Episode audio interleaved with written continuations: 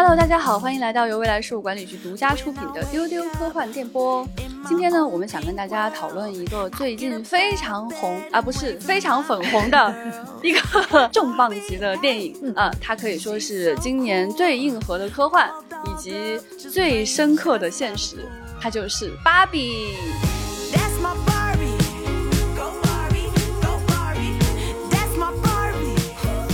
对，而且我们开场应该我们三个人说 Hi Barbie，嗨，芭比，嗨 Barbie，嗨。好，我是今天的主持人芭比一号局长。今天跟我们一起来讨论的是另外一个芭比，是波姐。Hello，大家好。嗯，我们第三位芭比呢，就是宅学家船长。嗯，大家好，我是做船长的 Barbie。嗯，这部电影呢，可以说它从开始营销开始就在挠你的心，是的，就是那种好奇到不行，到底想干什么呢？实在是太有趣了。然后到了后来呢，你发现说它可能是个硬核的科幻片哦。再后来想哦，这个肯可能在里面也可能是蛮重要的一个角色吧。嗯直到现在呢，大家对他的议论还不止不休。我们也恭喜他，他的这个排片也逐渐增多。是的，嗯，所以首先呢，想跟大家来分享一下我们三个人的看片经历。嗯后面呢，就想告诉大家我们在这部电影里面到底看见了什么。好，那我们先来说说去参加了首映式的船长，快来告诉我们啊，在首映式都看见了什么？哎，我觉得观影氛围对这个片子真的很重要。那很幸运的，的是，我在的那个首映场，我觉得完全看出了一个电影节的效果。啊，就是电影节，就是跟你一起去看的观众，就是大家的点都很一致，然后哦所有人都会在相同的台词、相同的桥段，就是一起欢呼或者一起鼓掌，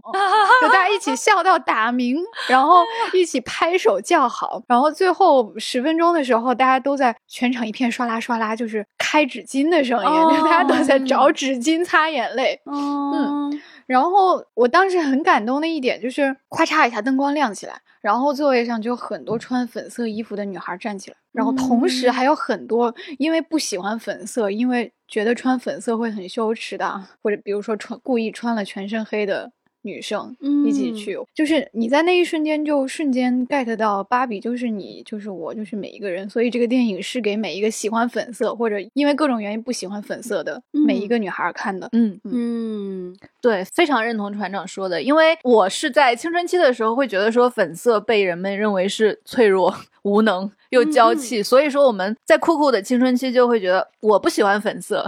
喜欢粉色的人就是可能有点双引号娘。对不对？嗯但是现在看了这个芭比之后，它已经让粉色形成了一种力量，嗯，就是有那种你穿着那种荧光粉或者各种颜色的粉，你走在路上，你看见其他的这个颜色，你会跟他说 “Hi Barbie”，就是大家会有一种心照不宣的一种默契在。也可能是肯，对，总之就是一个非常振奋人心的颜色，就是很让人开心的一件事儿。哦，说到观影体验，我一开始之前确实觉得是一个很幽默的电影，尤其是肯，我觉得他真的很搞笑。但看完电影之后，我对肯的好感度有下降，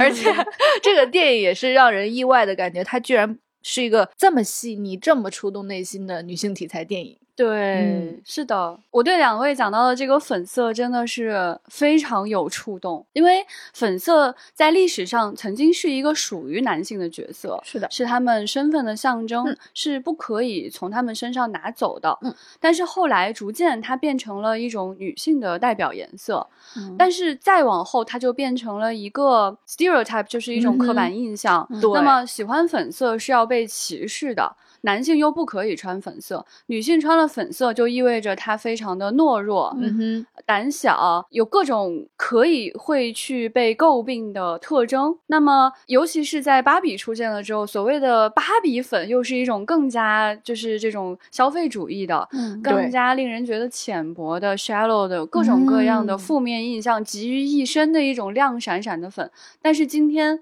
芭比这部电影重新让我们找回了粉色应该有的力量。它就是要去冲破所有人对你形成的刻板印象，让你重新认识芭比这样一个角色，它可以是谁。粉色这样一种颜色，它可以代表着什么？嗯，这样一种重新寻找、重新追求、重新定义的勇气，是芭比给我们的。就非常的了不起。所以当我看到很多人穿着粉色去看电影的时候，心里的那种感动是很难形容的。嗯因为在今天，粉色真的是一个社交死亡颜色。对，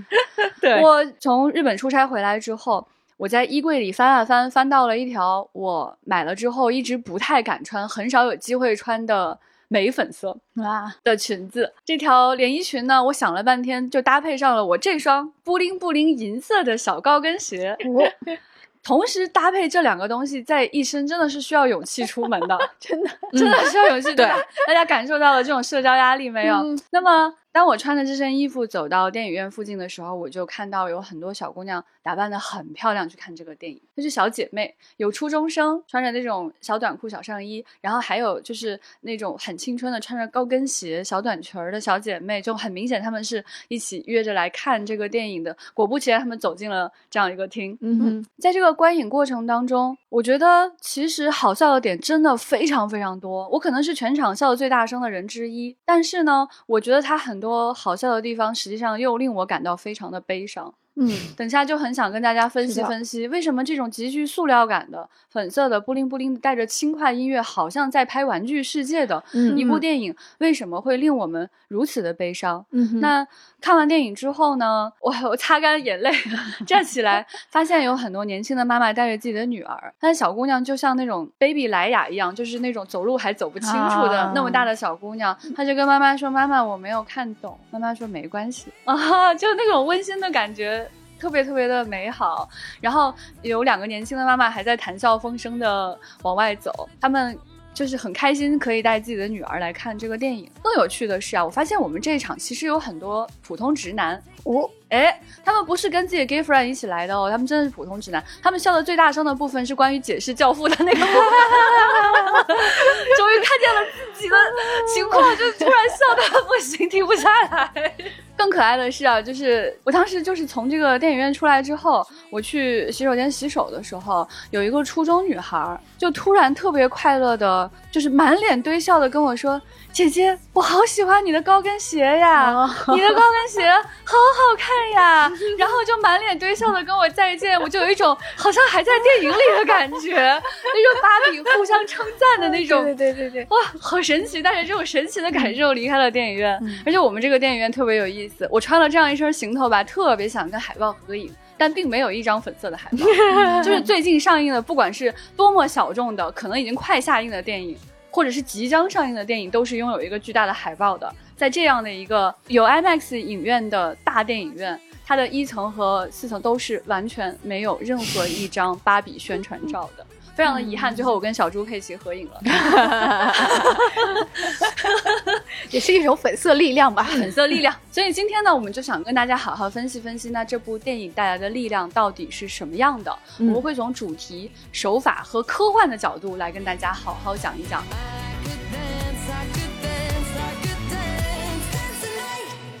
首先是主题这个部分，就对于芭比到底讲了一个怎么样的主题，非常奇妙的是，很多人很难完全同意，发现大家其实想的都有一些差异，所以我们就想，它其实会非常像在它开头出现的二零零一的桥段一样，嗯它就像一座黑石碑。嗯，在这个阶段，我们不同想法的人类触摸到了它，看到了它，我们所看到的这个主题其实是不太一样的。嗯嗯它既关于整个世界的平权，它也关于母亲，嗯它更关于自我寻找。嗯在这里面，每一个人都在重新的自我寻找，不仅仅是这种刻板印象当中的芭比，还有其他甚至是获得了诺贝尔奖项的芭比，还有现实生活中的每一个人，以及甚至是创造了芭比的那个 creator。还有肯，我们差点把肯又忘了。嗯 对，大家都其实在重新寻找自己，所以在这个故事当中呢，每一个角度切入进去，你所看见的都是一个非常真实的世界。是的，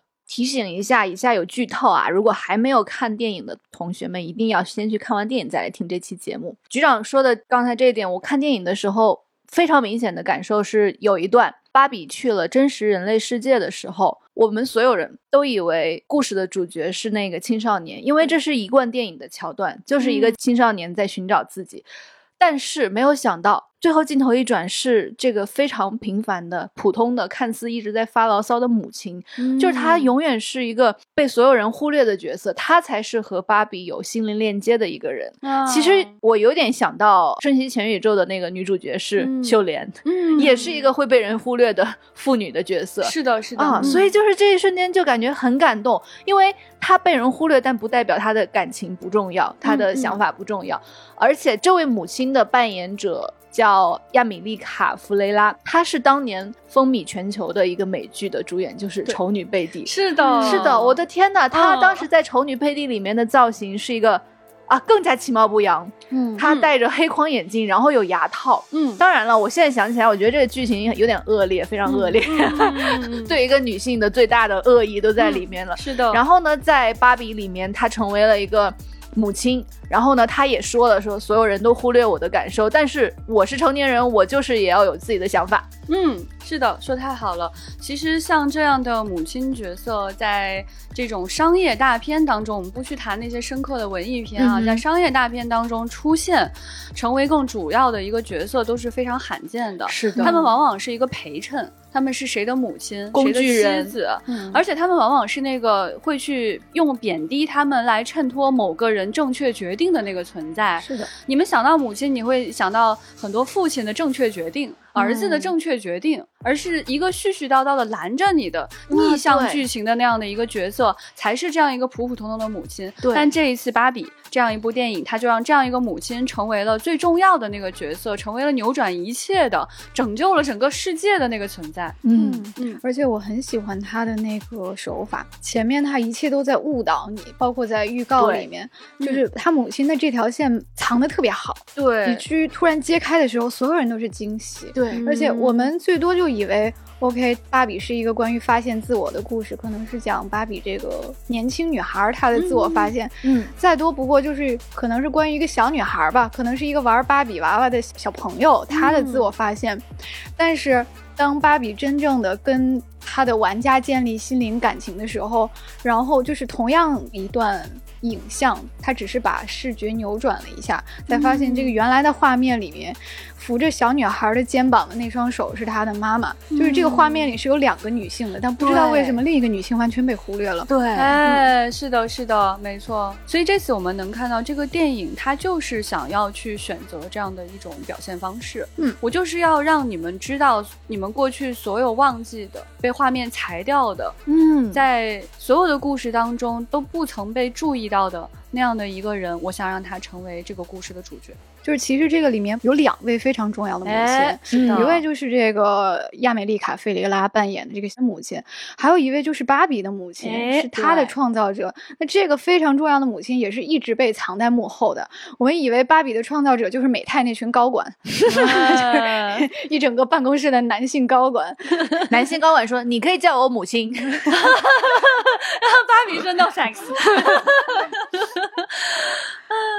对，但其实才发现哦，是一个老太太。然后，但是她的办公室又被隐藏了，在美泰这个这个高楼的一个十七层啊，一个很黑暗的地方，进去嗯是一个厨房。然后这个老太太的身份也没有在一开始就告诉你，她只是说我的名字是露丝。嗯那其实熟悉芭比历史的人，就我我之前看过芭比的纪录片，所以我在这一刻我就我就开始泪崩了。我说，对是的，是的，对，那么他直到最后才蹒跚着走出来说：“啊、我是你的创造者。”我觉得从芭比之母引出的另外的一个主题，就是这部电影是一个关于寻找自己名字、寻找你真名实姓的这么的一个故事。嗯，对的，没错，就是，而且最重要的是，首先是由这位母亲来问出了这个问题。嗯你是谁？你想要活出怎样的人生？我觉得女性拥有对自己的定义权是平权的第一步。就是首先你是谁，你叫什么名字，你要自己说了算。嗯嗯但是作为女性，往往你自己说了不算，你可能没有嗯权利决定自己怎么生活，所有人都在对你指指点点。所以，当有这样的一个人把决定权交给你，这个是非常基础、非常关键的第一步。那芭比整个对于自己的认知是一条非常完整的故事线，在这个电影里面，她对自己的认知从第一次嗯进入到现实世界，坐在那个长椅上面，她感受到了现实世界的风吹草动，嗯真实人类的喜怒哀乐，她还看到了一个年老的女性。哎，她此前在芭比的世界里都是光鲜亮丽的、年年轻年轻貌美的男性和女性，他没有见到过人类衰老的样子，所以他对老奶奶说：“你很美。”就是从这一段开始，一直到结尾，他的创造者问他：“你决定好成为一个人类了吗？”然后，那你可以感受一下真实的人类是怎么样的。然后放了一段蒙太奇，就是从那一刻到这一刻，芭比就从一个完美的一个永葆青春的只有一种情绪的一个玩偶，变成了一个可能会变老、会长橘皮组织，它会有各种缺陷，它会感受到七情六欲的一个普通人类。其实船长讲的主角芭比在面对老太太的时候，其实都是我最大的泪点。嗯，虽然我不知道就是它的创始人到底叫什么名字，但是当芭比走到了一个充满阳光的温暖的厨房的时候，我的预感告诉我，这部电影想告诉我的是，这是他的创始人。嗯，当芭比坐下的时候，我第一次哭是芭比说：“我觉得我最近好像不太一样了。”嗯觉得自己不美看起来不好看了。对，老太太看着他，很认真的告诉他说：“I think you are just fine。嗯嗯，”我那个地方真的非常非常的感动。这个点你看起来好像非常非常小，但实际上它充满了一种对社会、对女性美貌各种各样 judge 的一种反抗，啊，是的，很深刻的反抗。嗯就是当我们看到一个如此年轻貌美的女性，只是她的脸上的妆容和她的细节和她的表情发生了一点点的变化，她就产生了这么大的不自信，她觉得自己不再好看了。但实际上，真的很想告诉她，你是很美很美的。而且，谁来告诉她这句话最好呢？就是那个曾经把她画出来、把她嗯创造出来的那个人，告诉她说，其实你真的很漂亮。而且很令人感动的是，用整个世界对一个女孩的指手画脚，有时候在很多家庭里面是由妈妈本身说出来的，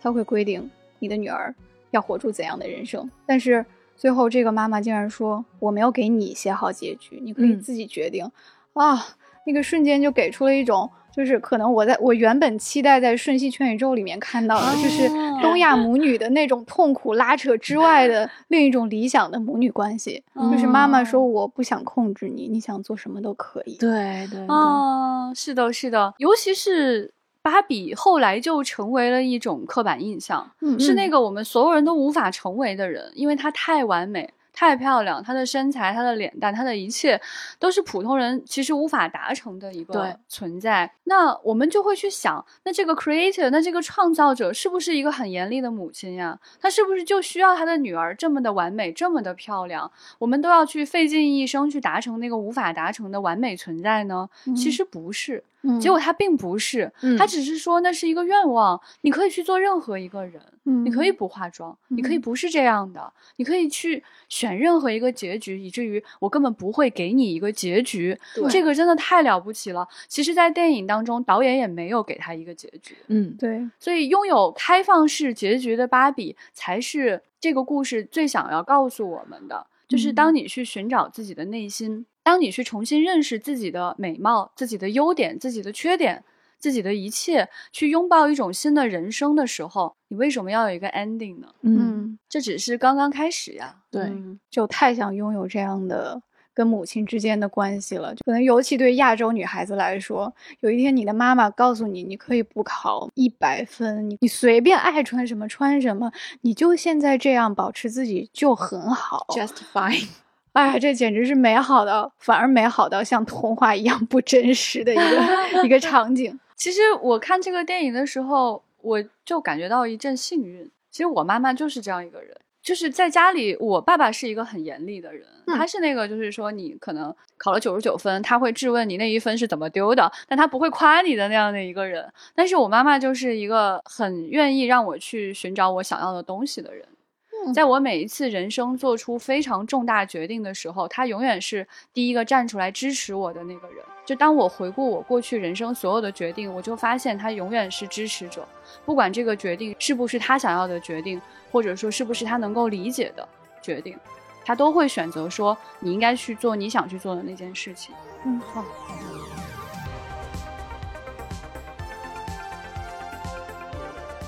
刚刚大家听到这段欢快的音乐呢，就来自于肯的舞蹈。这一次还有一个非常亮眼的角色，就是肯。非常有趣的是，我觉得高司令非常 get 这个角色的地位。对就是他不重要，他永远被忽视。嗯他在这里面演绎了一个非常渴望进入到芭比真正的世界当中去的那个边缘化角色。嗯他扮演的是一个父权体制下被压迫的、压迫的、压迫的角色。嗯这样的一个肯的角色，在这一次也给大家带来了非常精湛的演出。啊、有很多男生就号称说自己去看芭比，实际上想去看肯什么的啊，也给很多男性走进电影院找到了一个完美的借口吧。所以这个肯给大家带来一些什么样的思考呢？嗯，我觉得就是高司令演的很好啊，就是他演出了一个过于愚蠢，以至于在那个父权制度下被冲昏了头脑的一个人。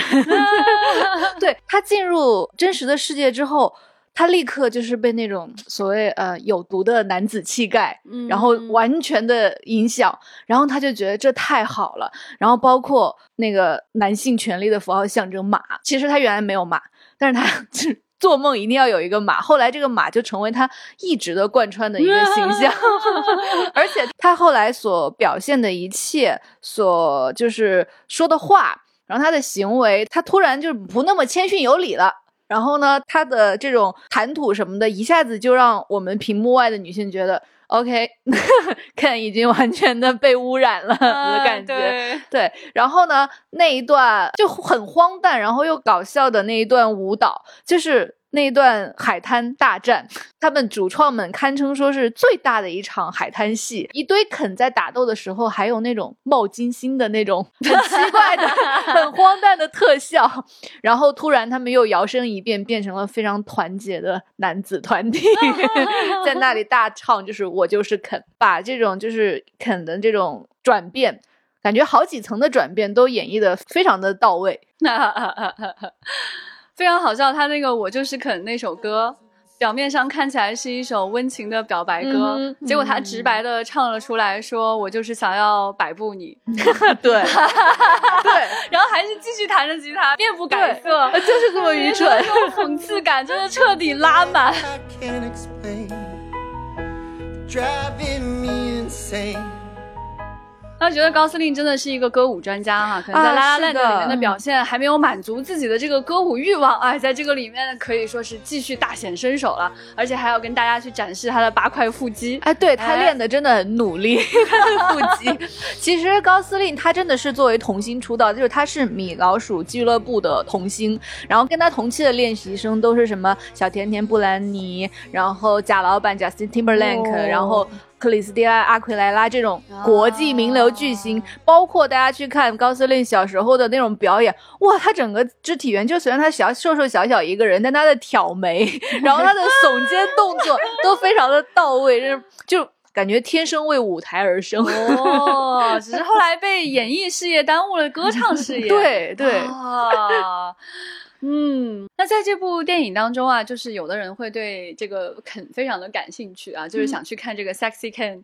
啊，有的人呢就会觉得说他真的是一个浅薄的代表。那整个电影公园当中呢，肯其实确实承包了我几乎所有的笑点。还有他的其他的肯朋友，对还有更加被忽视的肯的朋友 Allen，可以穿肯的所有衣服。但你回过头来去看，其实他有很多的悲伤掩藏在里面。嗯，就首先说肯这个角色，就是一个在父权制度下，首先对粉色芭比的一种压迫。之后又出现的低于芭比身份的一个男性，一个在女性世界当中不受重视的男性，那么他在现实世界看来就是一个更加不起眼的、滑稽的、可笑的、可悲的一个角色。是的，所以他站出来重新认识自己，实际上也是一个非常令人感动的重新发现的故事。嗯，我觉得这个电影很了不起的是，它讲述的并不仅仅是刻板印象当中的粉色芭比应该如何找回自己，在现实生活中的所有的地方都会遗忘你的那个母亲应该如何找回自己。嗯，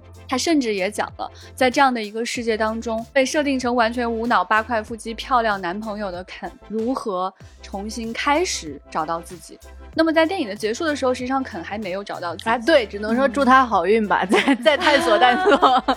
但是我们看到整个事情的萌芽，对对他在，接受各种各样的冲击，在了解这个世界是如何看待他的，他将要去选择一个什么样崭新的人生。你也可以认为这是一个匹诺曹的故事，一个小男孩。一个塑料小男孩如何想要去变成一个不一样的自己？那芭比可能会被我们看成是一个美人鱼的故事，而在这个故事当中，美人鱼不再需要爱情，不再需要修行才能变成一个人类，只要他想选，他就可以成为一个人类。那么我们觉得，对于肯的未来，确实也拭目以待啊。非常搞笑的是，我们曾经在丢丢当中预言说，搞不好会有肯的大电影。哎，那这部电影里面就出现了这样的讽刺，说，哎，华纳已经决定要拍肯的大电影了啊！不管是真是假啊，总之这个讽讽刺的感觉是非常的丰满的。那么这个肯，他如果不是芭比的附属品，如果他不需要永远去讨芭比的欢心，就像你们想象当中，一群小女孩在一起玩芭比的时候，那个肯肯定是被扔到一边，啊他实在是不知道自己何时出场啊，好想参加这个活动，但是又没有什么机会的那样的一个被遗落的一个玩具。他现在面对着这个父权社会，他想选择什么呢？就非常非常的有趣。那在这个社会当中，他甚至面对的这个冲击啊，真的是格外的好笑。比如说啊，他就会回去跟其他的肯说：“你们知道吗？我在外面有人问我时间，哎，大家都 哦啊，好厉害！怎么会发生这种事？就是你在你在一场戏中你有了角色，被受到重视了耶！有人问我时间，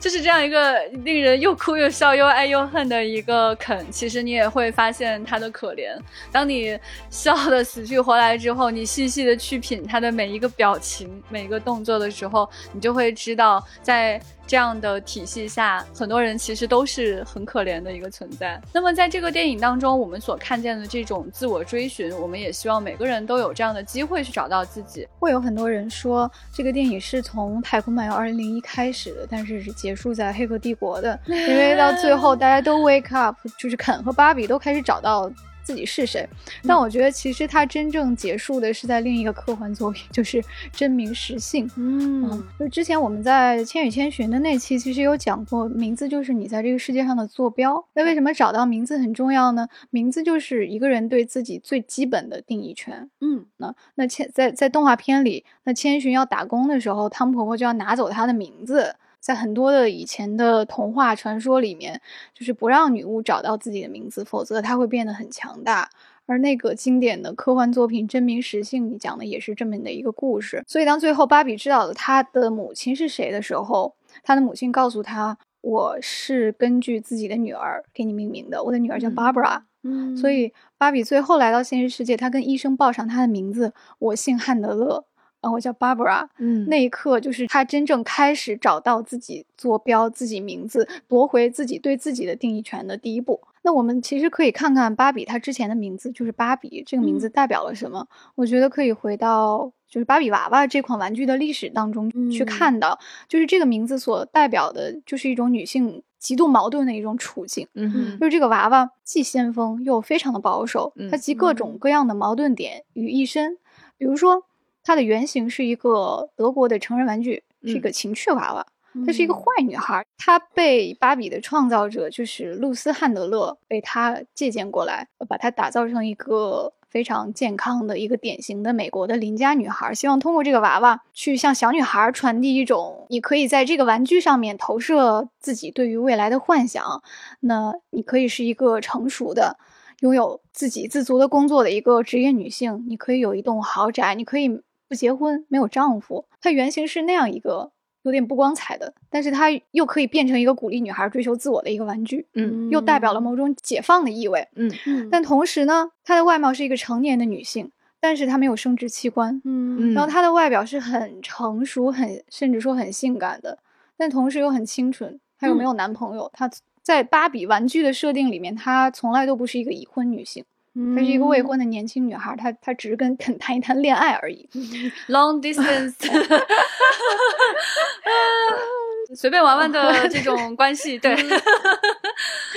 对，但是很奇怪的是，在芭比娃娃的历史上，它推出过很多款婚纱的芭比娃娃，而且这些婚纱款式卖的特别好。因为最早的时候，就是因为这种情趣玩具的意味，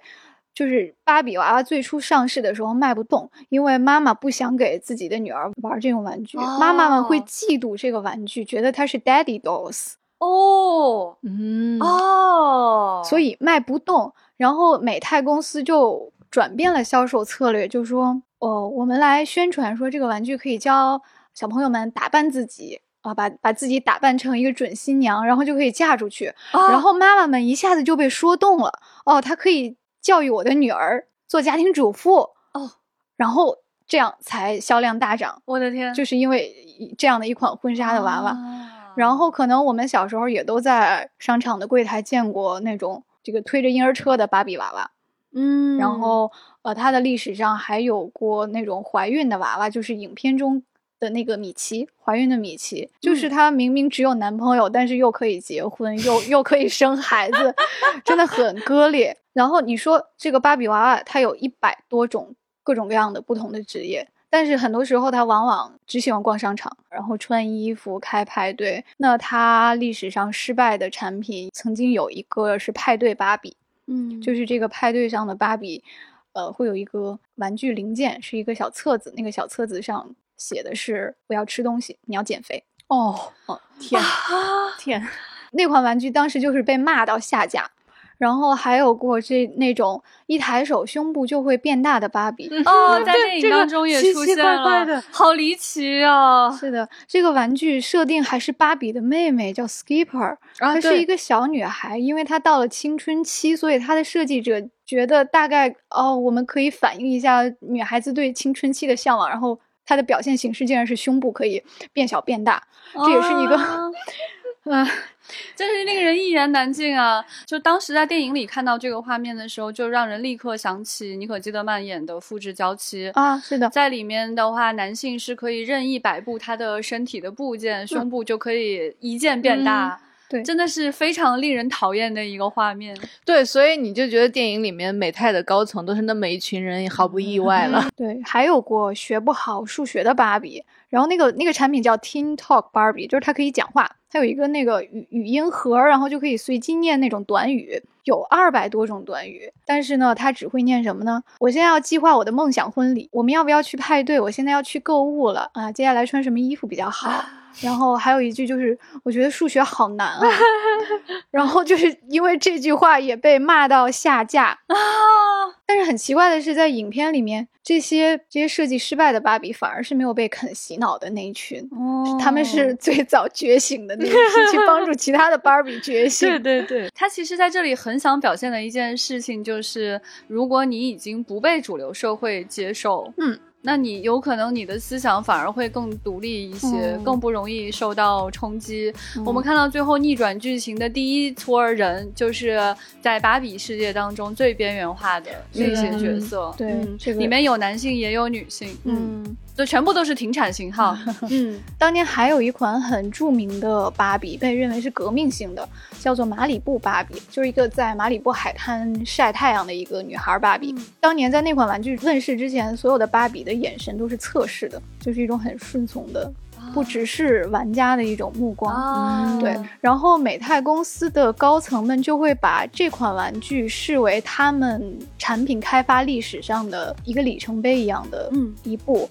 他们把它看作是那个马奈的奥林匹亚。马奈的奥林匹亚是一八六三年的一幅很著名的油画，他画的是一个直视观众的一个裸体的风尘女子。嗯然后这个画一经展出，就立刻受到强烈的批判，到现在还有争议，因为嗯大家觉得它对抗性的凝视太有挑衅意味了，嗯被认为是某种反抗、某种解放的代表。啊，因为在以前的这一类就是描绘风尘女性的画中，女性的目光也是那种柔和的。然后他们认为这个那款芭比就像这幅名画一样，它代表了芭比宣示自己有拥有某种主体性。啊，了不起。所以现在我们看到的芭比娃娃都是直接就直接看着你，都是这种眼神的了。哦，太妙了。嗯，那其实这种对抗性的凝视在电影里面也有一个对对对桥段，嗯就是很经典的一个场景，就是男孩和女孩想要亲吻，很想要亲吻芭比的时候，他是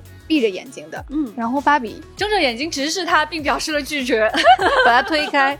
对，那在传统的桥段里面，通常都是女孩子去闭着眼睛等待被吻上来的那个，嗯所以那个也是一个通过直视去宣示主体性的一个桥段。那其实，在历史上，在女性能够办个人信用卡之前，芭比就已经是宇航员了。哎是的，了不起。刚才我们说了这么多林林总总的这个玩具身上匪夷所思的各种割裂的矛盾性，嗯，它体现的就是每个女性的真实写照。说得好人。们对女性就是有不切实际的、且矛盾的冲突的要求。嗯所以，芭比不是一个玩具的大电影，就是它并不是在卖这个 IP 情怀的一个电影。芭比描述的是一种处境，对，所以很多人会觉得。我没有玩过芭比娃娃，我能不能看这个电影？我是不是能 get 到？我觉得都是 OK 的，没问题只要你了解这种处境，那这个电影就是给你看的。嗯，是的，所以其实它的观众有男性，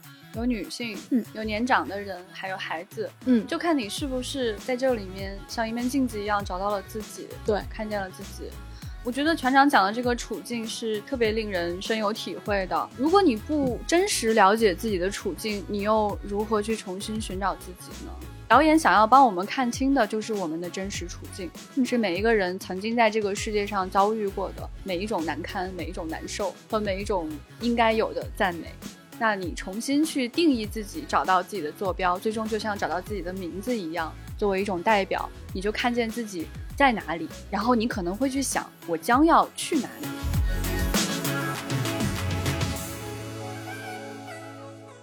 于船长刚刚讲的芭比的这段历史，其实感觉非常的心有戚戚。嗯因为很有趣的是，很早就听心理学家就是分析说，女孩形象的这个芭比和很多女孩形象的这种玩具是女孩的一种心理投射。嗯那么就很奇怪的是，在我成长经历当中，我从来没有找到过这个投射。我其实是很喜欢玩具的人，但我小时候很喜欢的玩具都是动物的毛绒玩具。嗯，甚至是我不是说没有接触过芭比，甚至是我小时候的闺蜜一起长大的这个发小，她就非常非常喜欢芭比。嗯，她在我根本不知道这是什么玩具的时候，她就在玩芭比。然后每天呢，我就要陪着她，等她给芭比梳头，然后我们才一起出门。嗯嗯嗯，但是我却从来没有产生过对芭比的任何兴趣。当我看到这个角色的时候，我感受到的只有一个，就是困惑。嗯，我不理解，我不知道是什么意思。所以其实后来我也在想，可能我在成长经历当中，就是没有能够找到我是一个什么样的女性。我一直都在摸索我到底是谁，所以我找不到那个对应的心理投射。嗯，我觉得还有一个原因是，到了我们这一代人，就是给女孩儿的玩具和消费品已经非常多了，我们有各种各样的东西可以投射。我小时候就是既玩芭比，我也我也玩什么爬树、什么坦克大炮，我还可以看书。我小时候把自己投射到哈利波特上了，就是 现在的女孩儿已经可以有哈利波特可以看了，但是回到芭比诞生之初，嗯在五十年代的时候，女孩子没有东西可以投射。嗯，是的，就男孩子可以玩什么手枪、大炮、什么牛仔的玩具，就是胡迪和巴斯光年那样的，他们有各种各样的东西可以投射自己。嗯，但是女孩子唯一可以投射的，就是在影片开头我们看到的婴儿娃娃。对，对，就是你要变成那个母亲的角色，照是的顾，对，所以现在其实你还是能看到很多婴儿娃娃非常非常的流行，嗯它有塑胶的材质，然后也有陶瓷的材质等等等等。嗯，对，所以可能露丝最开始她发明这个玩具。她其实确实没有什么父权的意味，没有想的那么远，他只是想让自己的女儿可以有一个投射的对象，一有一个除了母亲嗯身份之外、可以尽情想象的一个普通的玩具，就仅此而已。其实我就在想，在今天当我们重新认识这个问题，也许玩具会变得越来越丰富。以后再也不想听到这是给男孩的玩具，嗯我们没有权利玩儿这样的话了。所以芭比它既是像黑石碑，也是像镜子。嗯你看到了什么很难讲，你第一嗯遍、第二遍看到的东西可能也不一样。你几年之后再去看它，你可能会想，哦，这个电影原来还想告诉我其他的事情。是的，所以接下来我们就很想跟大家深度分析一下它电影制作的手法。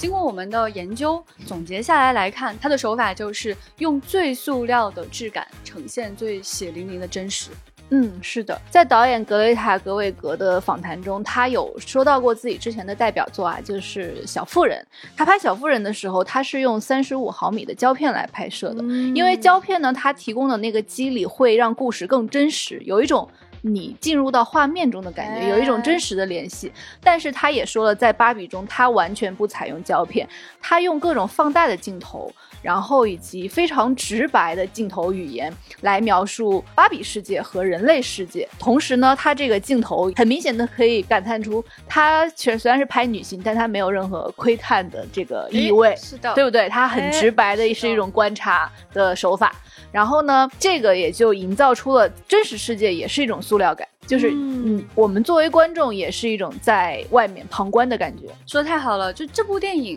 它不仅仅是在 Barbie Land 的这个部分是用一种玩具的质感去搭建置景，更重要的是，就是从它的这个画面的机位，嗯从它的音乐的表现和它明亮的色彩，以及它每一句台词，都使用了这种极其直接的、对毫不拐弯的一种方法来表现。那么，其实有很多观众很讨厌他的这种直白，认为说他不够深刻，认为说他太简单直接，嗯认为说有些台词其实我已经听过了。但是我认为导演其实在这里就是故意选用了这种最简单直接的方法。我们甚至也可以说，他对很多问题的描述采用了一种非常塑料的质感。嗯，对他希望把他的所有的细节都全部贯彻到这种塑料玩具的质感之上。那其实，在拍摄上来说，想要把每一个细节，尤其是真实世界表现的如此的塑料和玩具化，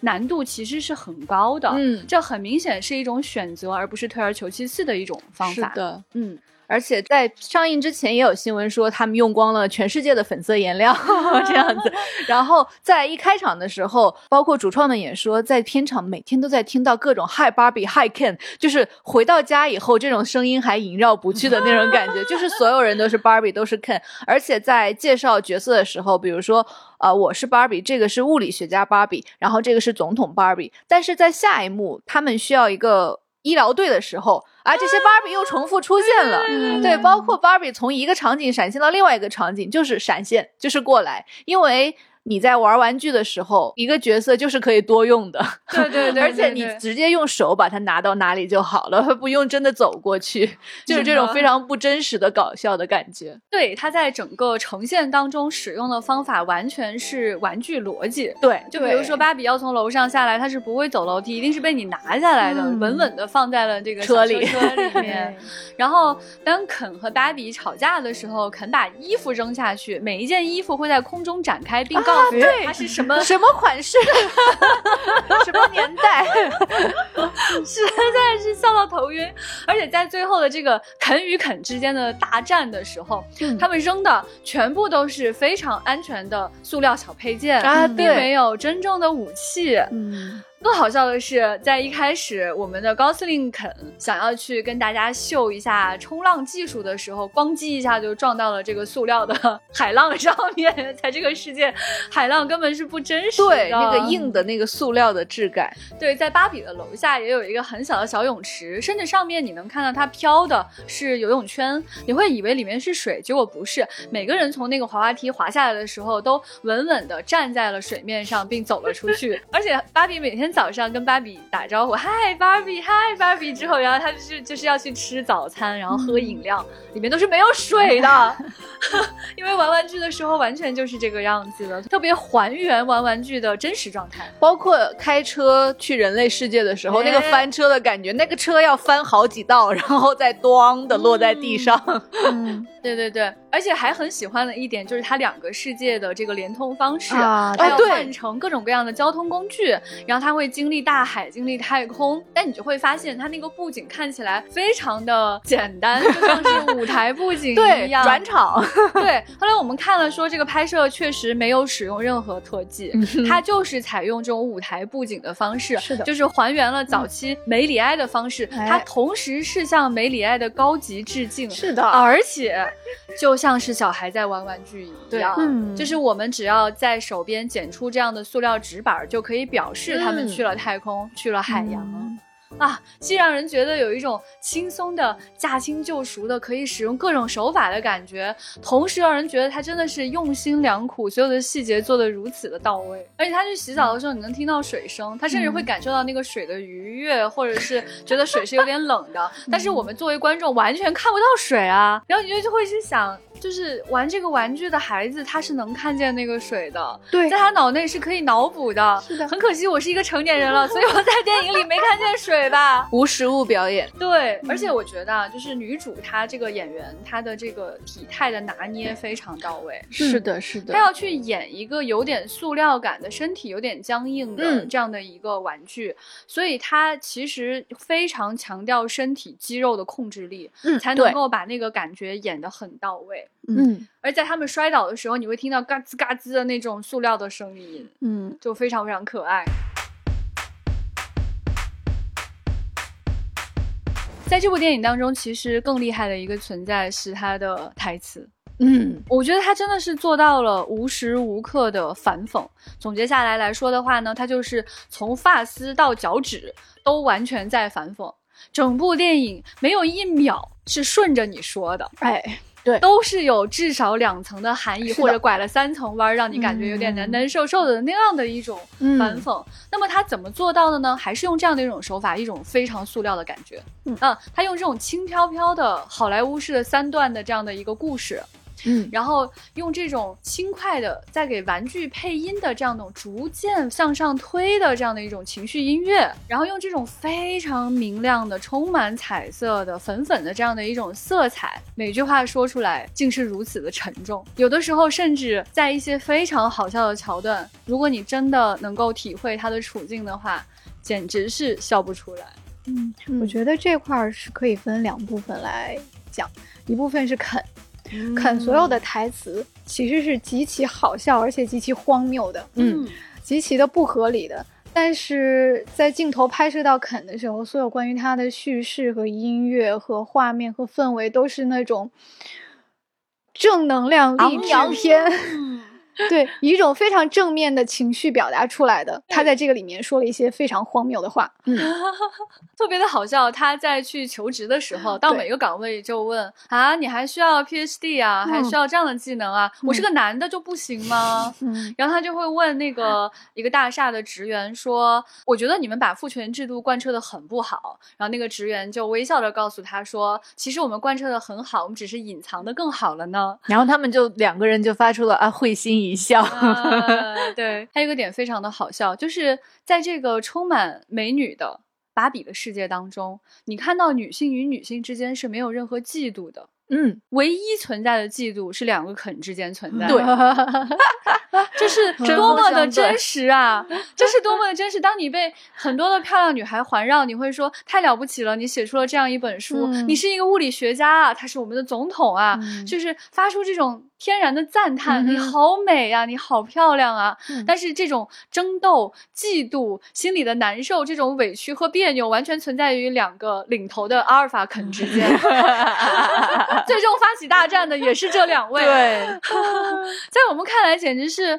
莫名其妙的一种荒谬。就是如果你在男性的世界当中去看这个故事，两个人为了争夺女性发生了大战，并且发动了战争，似乎是非常常见的一个故事和桥段。但是你在看这个电影的时候，因为你沉浸在粉色的芭比 land 的这种世界当中，你会觉得他们格格不入。甚至觉得他们非常的无聊。我的脑海当中就出现了一个小女孩在对另外一群闯进来的男孩子说：“我们这个游戏不是这么玩的啊，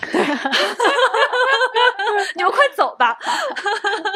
从肯的视角来到芭比的视角，我们又会发现，就是女性的每一句台词好像都很刻板，嗯，都很陈旧。是，我们都听过无数遍了，但其实每一句话都是很沉重、很黑暗的。嗯，很真实的。对嗯呃，最具代表性的就是亚美丽卡·费雷拉，就是那位母亲让芭比觉醒说出的那个大段台词。嗯嗯就很多人觉得啊，太老生常谈了，嗯，太像念 PPT，太有宣讲或者说教的意味了。那我觉得这种对于这种直白的不喜欢，有点类似于一种粉色羞耻。嗯，就是首先这么直白，不妨碍他让我们都觉得触动。就我、嗯我看的时候，就可能你甚至很奇怪，明明这么腻的。这么经常被说出来的话，很刻板的一种控诉，我怎么会嗯。觉得触动？这说明它的存存在是正确的。是的就是这么刻板的东西，这种像空气一样，或者像地基一样存在于我们生活中的这种话语，嘴皮子都说烂了，耳朵都嗯。听出茧了，说都说不动了，但是他这样的话仍然是被无视的，而且嗯很少有人会把它这样放在大屏幕上呈现出来。嗯说太好了。那现嗯在它会永恒的存在在这个电影里，存在在历史舞台上，被不断的看到，这个就是它的意义所在。嗯说太好了，它就是一个浅显的、直白的，应该存在、应该被商业大片说出来的话。对，我们完全可以想象，像导演这样的深度的一个人，他完全可以用更隐晦的、更深刻的、更隐喻的，用各种各样的嗯手法去表现出他想表现的这个内容。嗯但是就问一句，为什么又不可以这样说出来呢？是的，为什么不可以让演过丑女贝蒂的这样的一个普通妈妈，大声的再次说出来，让我们每个人听见呢？她想要的就是这样一种直白的质感。嗯你们不喜欢看一个女孩子是金发却拥有智商吧？你们不喜欢看一个女孩子穿着粉色，她却是一个美国总统吧？嗯那么，如果就是用这么简单的方式拍给你看，又会怎么样呢？它会让你不舒服吗？那他就是做到了。对，而且呃不喜欢也要说，因为让女性说话就是很重要。是的，是的，你即使这句话你可能听过一万遍了，但它有可能可以再听一遍，嗯嗯它有可能可以再让商业大片说一遍。嗯反正据我所知，这应该是在如此的商业大片当中第一次被直白的说出来，嗯，它就有它存在的意义。是的。那这段话在触动了我们观众的时候，那个芭比也觉醒了。但是你会发现，这位母亲所说的话没有重复的，我们可以一直讲下去。太有意思了，就那一段就进入到一种城市化的重复的阶段的时候。你的第一印象都会觉得他一定会把刚才的话重新说一遍，因为非常的精彩，对而且甚至有可能会略过。就比如说不用去展现，因为我们知道他可能要说什么。他不仅每一次都要说，每一次说出来的还不一样，他表达的意思又是完全一样的。对啊，有一种这个世界真是罄竹难书的味道感觉，在沉浸在那样的欢乐气氛、那种重复性的、逐渐推向高潮的这样的故事当中，我们却看见每一句微笑着说出来的话是如此的令人难过呀。嗯你脸上想笑，心里血淋淋的想哭。所以有了这部电影，成就了这部电影，真的非常感谢两位女性。一位呢是这部电影的饰演芭比的女主角罗比，她同时也是制片人，就是她真的是不是说挂名的制片人哦，他是这个项目的第一发起人。嗯，他先找到华纳，然后呢，他又表示想跟导演格莱塔合作。所以才一点点的促成了这个项目哦。同时，他曾经感谢过盖尔加朵，因为盖尔加朵的电影呃，神奇女侠让大女主电影这个种类有了更好的发展，哎哎，所以就是是给芭比嗯铺路了。是那的，是的，我就这在这里真的是要好好说一声，就是我们真的非常想要看到大女主的商业大片，嗯我们就是要看爽片，我们想看她们美美的，我们想看一个拥有天使的脸庞、魔鬼身材的女性有智商、有力量。对，那这位演员马格特罗比呢？他其实是出道很多年了。他最开始被人熟知的形象啊，很讽刺，是在一三年的一部电影《华尔街之狼》里面的一个完全的花瓶。他的形象是金发，然后桃红色的裙子，嗯然后那一部的男主角是莱昂纳多·迪卡普里奥。嗯就是大家熟知的那个剧照，是他用那个高跟鞋踩着小李的那个脸，嗯就是这么一个让人浮想联翩的剧照。后来呢，他还演过《时空恋旅人》里的配角。就是一个面目模糊的一个人吧。然后再后来，他有了一些自己的大的角色，比如说《自杀小队》里面的哈利奎因，他真的是一个非常努力的人。在开头那个有一幕非常惊艳的场景，是他在那个监狱里面吊着一根绳练瑜伽，就是他自己真的练了很久很久。然后后来的商业大片里面就是很多样化，比如说那个《我花样女王》里面，她是苦练花滑。后来我又发现她真的在制片人这个路上做了很久远。二零年的那个电影《前程似锦的女孩》嗯和二三年的电影《波士顿绞杀手》都是女主角，就都是大女主电影。嗯而且她真的不是一个你觉得她非常美丽，她就没有大脑的人。嗯她真的是想的非常多的人，包括这个剧本。之前有听说过他跟导演 在跟华纳还有美泰高层对的时候，发现全是雷点，对对对，但是他们就一个一个把这个雷点排除了。特别好笑，我看了那个采访，就是女主和导演接受采访的时候说，说这个电影其实敏感点非常的多。对，你们是如何应对的？大家都知道，华纳是一个非常喜欢开会的公司，而且经常做出奇怪的决定嘛，嗯哈。然后再说这个片子是需要得到美泰的支持的，所以这里面的商业因素会对他们形成非常多的压力。那么他们是怎么回答的呢？然后就是说，呃，如果你可能有三四个敏感点，你就很容易被攻击哦。然后每次开会的时候，他们就会说把这些东西去掉。但是如果你全部都是敏感点，有一百个敏感点，开完会你就可以理直气壮的问：现在大家还有什么问题？然后大家都会陷入一种沉默和困难，不知从何说起，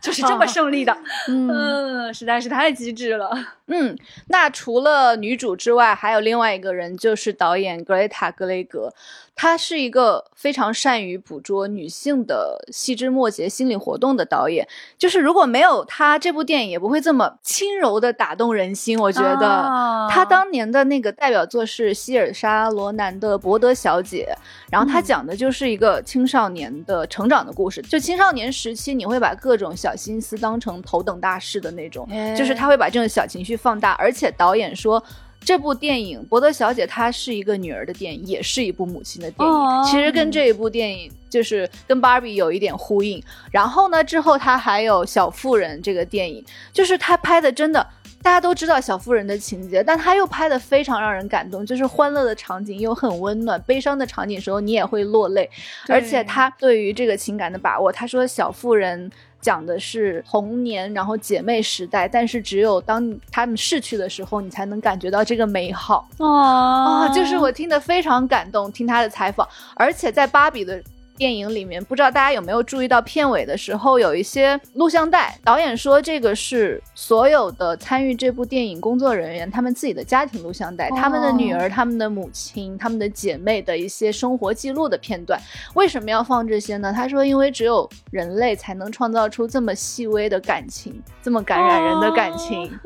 就是感觉在片尾的时候又给你非常温柔的一个拥抱，就是很珍视所有人类，非常细致、非常 delicate 的那种情绪。啊，真好！所以其实真的是这个导演、制片人他们的这种细腻情绪，嗯，这个电影才不会是大家以为的塑料的直接的感受。在它的这种塑料和直接当中，实际上它表现出的是极其细腻的、极其多层次的，既有深刻的血淋淋的现实的，又有巨大的、嗯拉了满弓的反讽的这种感觉的。是的，一些台词。嗯，所以非常非常感谢他们能够给我们提供这样的商业大片。我就是想要看到他们用这种大家认为刻板印象当中的这种浅薄、去讽刺全世界，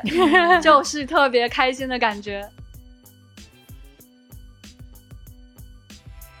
好，话题就来到了第三个部分，就是我们最擅长的部分了。哒哒哒哒，敲鼓，哈 科幻的感觉。嗯，我就想说，这个电影啊，它真的是一个宅片儿，嗯，是一个科幻片儿。是的，哎，它这个科幻和宅的程度呢，绝对不亚于呃我们看到的这个闪电侠多重宇宙和蜘蛛侠多重宇宙。哎哎，它的这种宅的这种方法，这种对于各种过去经典作品的熟练运用，绝对不亚于西蒙佩吉之类的宅角色。嗯，哎呀，所以就是想要好好跟大家说说这个片儿它到底有多科幻呢？真的是令人搓手呀！哎呀，年度科幻大片啊，朋友们，以后科幻大片，你想起硬核科幻大片，你想起什么颜色？粉色。哎，哎，对，嗯，它所有科幻设定都是一种驾轻就熟、信手拈来的方式，跟这个电影的主题跟这个芭比的设定严丝合缝的结合在一起，然后用一种不炫耀的方式给你展现出来。那首先我们看这个黑石碑，为什么说可以把芭比娃娃的诞生比作像黑石碑一样的东西？是因为它的历史本来就是如此，这个产品的上市就是有一种打破旧世界的意味。当时就是要推出这么一款革命性的产品，因为市面上是没有给女孩玩的玩具的。就像刚刚船长讲到说，这个故事其实到后面讲述的也是一个 Matrix 那样的故事，嗯就是虚拟世界跟真实世界的一个选择。嗯但是它到最后非常丝滑的出现了一个 Creator 和芭比之间的这个对话，也让我们嗯想起在《黑客帝国》当中这种建筑师和这个被创造者之间嗯的这样的一种对话关联。非常有意思的是，可能大家不会这么去打比方哈。但是你们有没有发现，就是芭比人物之多，绝对不亚于蜘蛛侠。嗯，实在是是在历史当中出现了太多太多的角色了。但是当蜘蛛侠出现的时候，我们会欢呼说：“哇哦，好了不起！怎么可以把这么多的人物放在一起？”芭比出现的时候，你觉得好像很正常，她就是应该是这个样子。所以她在表现的时候是没有想要去炫耀自己驾驭众多角色的能力的。它嗯就是让你很正常的感受到这个世界本应如此。嗯，那么在今年，我觉得芭比应该是我看见的第三个关于平行宇宙的 片，是的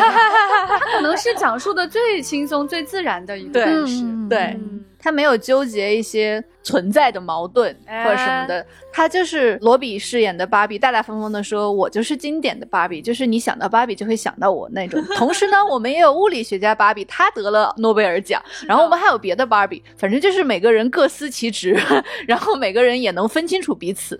对，就是你会看到，在很多的这个男性角色遇到另外一个自己的时候，他都会产生巨大的困惑，然后会产生争斗，并且争夺谁是那个一号，谁是二号，谁是第三个，或者说你是不是蜘蛛侠，我才是蜘蛛侠这样的问题。但在芭比的世界当中，每个人都非常自然的说：“嗨，芭比，嗨，芭比。”没有人说你不是芭比，嗯也没有人说你不是肯，对，就不会有人有这样的困难存在。嗯，对，就是一般这个平行世界的设定是存在于主角和他的分身身上的，但是在这个里面，就是首先所有的分身大家都在一个世界里面，嗯就是没有平行世界的这个问题。然后在这个电影里面，平行世界是一种类似于芭比和玩家之间的，嗯，就是玩这个芭比的小女孩所在的真实世界和芭比的世界。才是类似于那个平行世界的存在，就是他们俩，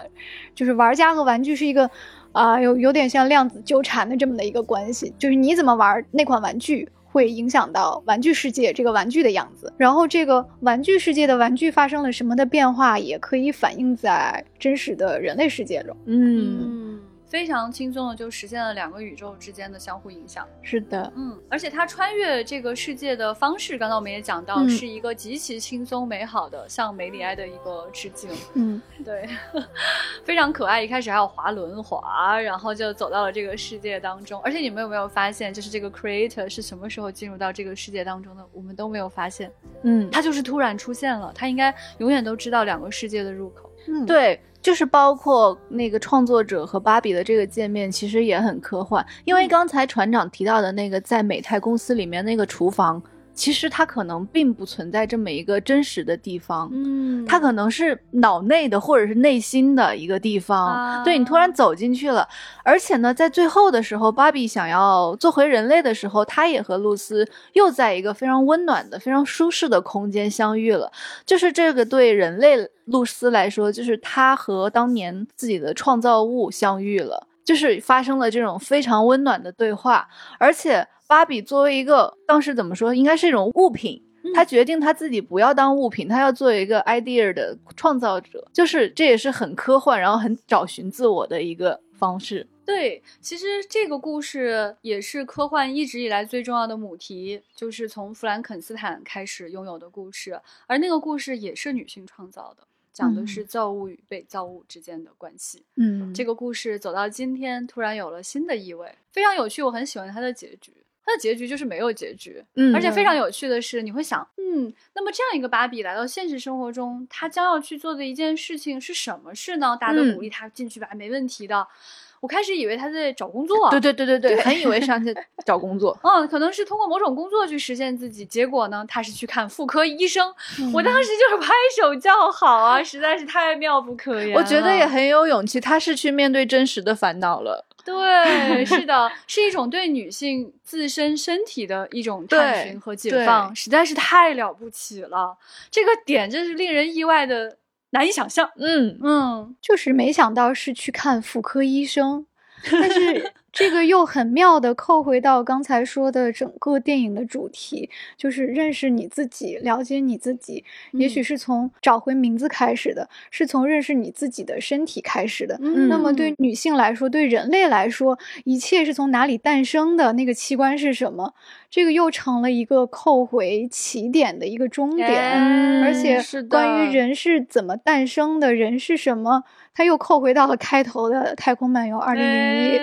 对非常非常感谢这样一部科幻片。产生了嗯。对人类的新的启发，嗯。也很高兴我们在这个片子里看到了不同的点。我们三个人都有所不同，那相信很多很多人还看到了很多有意思的东西。嗯。那么我们也非常希望它就像黑石碑一样，在未来的某个时间节点，对于我们自己，对于某个人，也会有新的启发，来帮助我们人类走到下一个阶段的。嗯 of pretty. All of the Barbies is bad. It girls, and we ain't playing tag.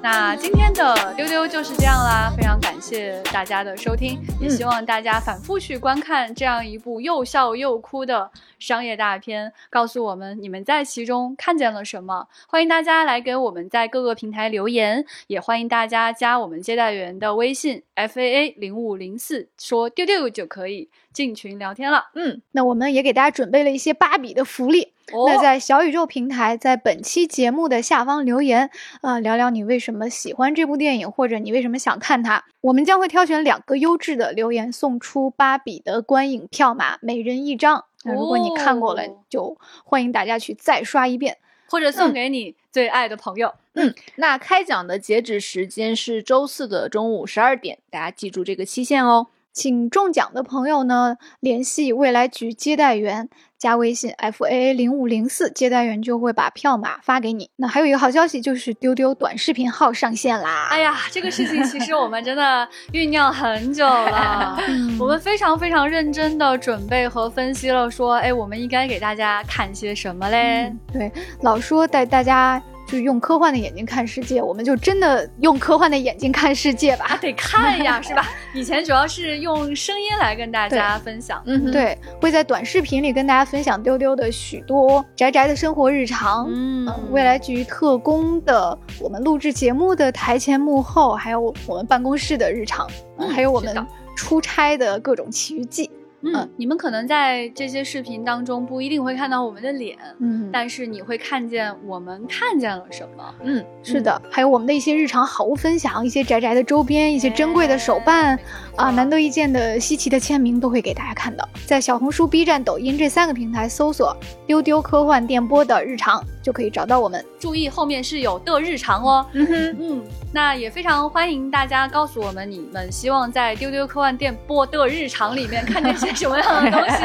我们会努力给大家拍一些有意思的小视频的。嗯嗯，希望你把这个有趣的账号分享给你的朋友。好，那同时在夏天还是要给大家推荐一个很好玩的线下活动，就是《三体引力之外》沉浸式科幻体验。体验地点是上海西岸凤巢 AI Plaza，在全平台搜索“引力之外”即可购票。所以大家也可以看到，所有的东西都可以是科幻迷的眼睛去看。那么也非常欢迎各个合作方来找我们推荐你的各种各样的产品。其实你看不到它有多科幻，我们都可以看得到。那任何的商务合作都可以来联系我们。那拉到屏幕下方就会看到我们的商务合作邮箱了。那今天的节目就是这样。那最后要跟大家说再见喽，拜拜，Barbie，拜拜，拜，Barbie，拜拜。